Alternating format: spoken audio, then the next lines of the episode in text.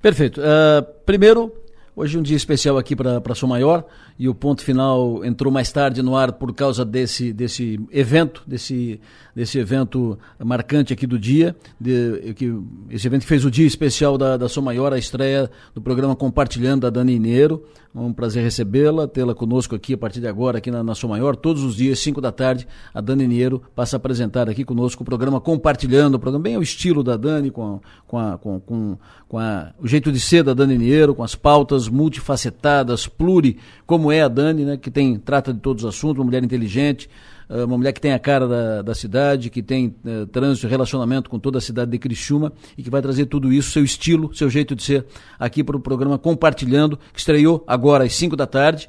Ela encheu a recepção aqui da, da Sua Maior, recebendo amigos e companheiros de profissão e, e tal.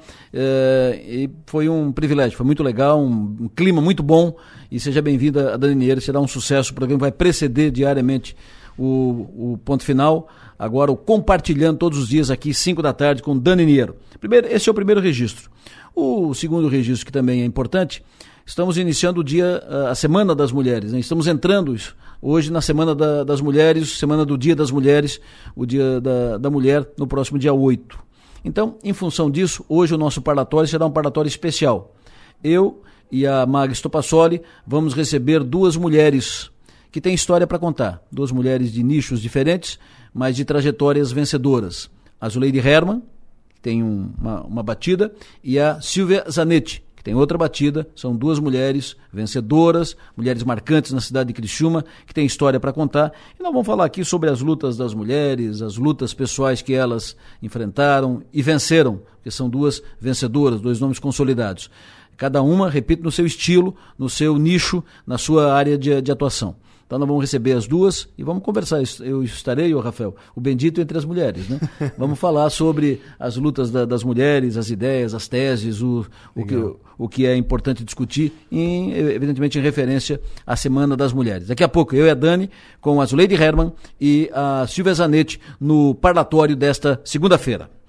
Amanhã eu vou tratar desse assunto, mas eu registro a minha preocupação. Recebi agora no final da tarde uma mensagem que diz assim: uma informação sobre os voos no, no, no nosso aeroporto de Jaguaruna, aeroporto Humberto Bortoluzzi.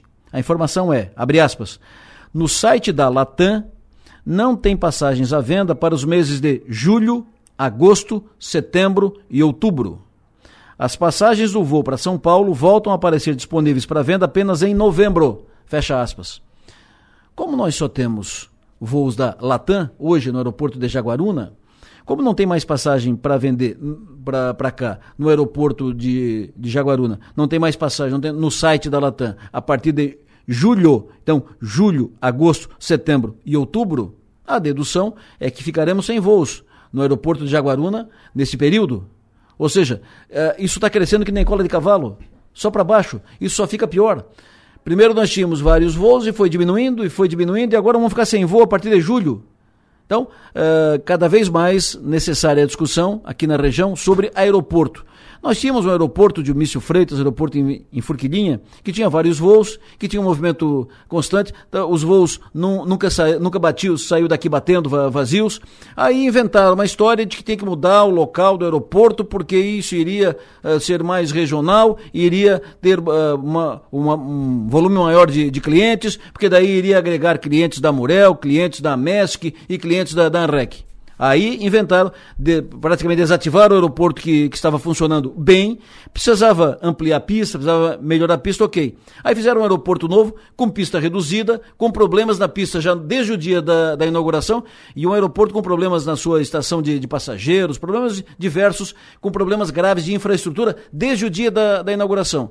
Aí o aeroporto lá não recebe passageiros da região da, da Morel como se pretendia, pessoal de Laguna vai a Florianópolis, é, é mais perto, e enfim, ele não se regionalizou na prática, ele não se consolidou. E agora nós vamos, nós vamos ficar sem voo a partir de julho. Como disse, nesse quesito, nesse quesito, em outros tantos, nós estamos avançando, avançando, avançando aqui do sul. Mas nesse quesito, nós estamos crescendo que nem cola de cavalo. Amanhã, a partir das sete da manhã, eu falo mais sobre isso.